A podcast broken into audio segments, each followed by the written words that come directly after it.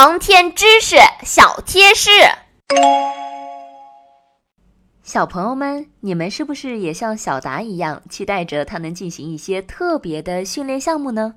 当听到训练项目就是最基本的跑步的时候，你们是不是也像小达一样特别失望呢？其实，小达首先进行的是体质训练。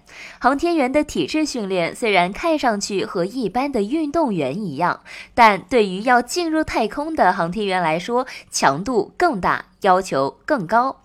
这是因为我们人类的细胞经过长时间的生物进化过程，已经非常适应地球的重力环境。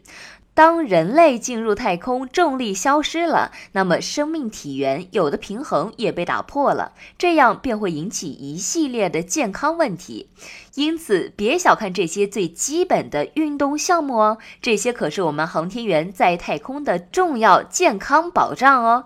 小朋友们，你们最喜欢的运动项目是什么呢？不妨在评论区告诉我们，说不定就会成为下一项小达要进行的训练项目哦。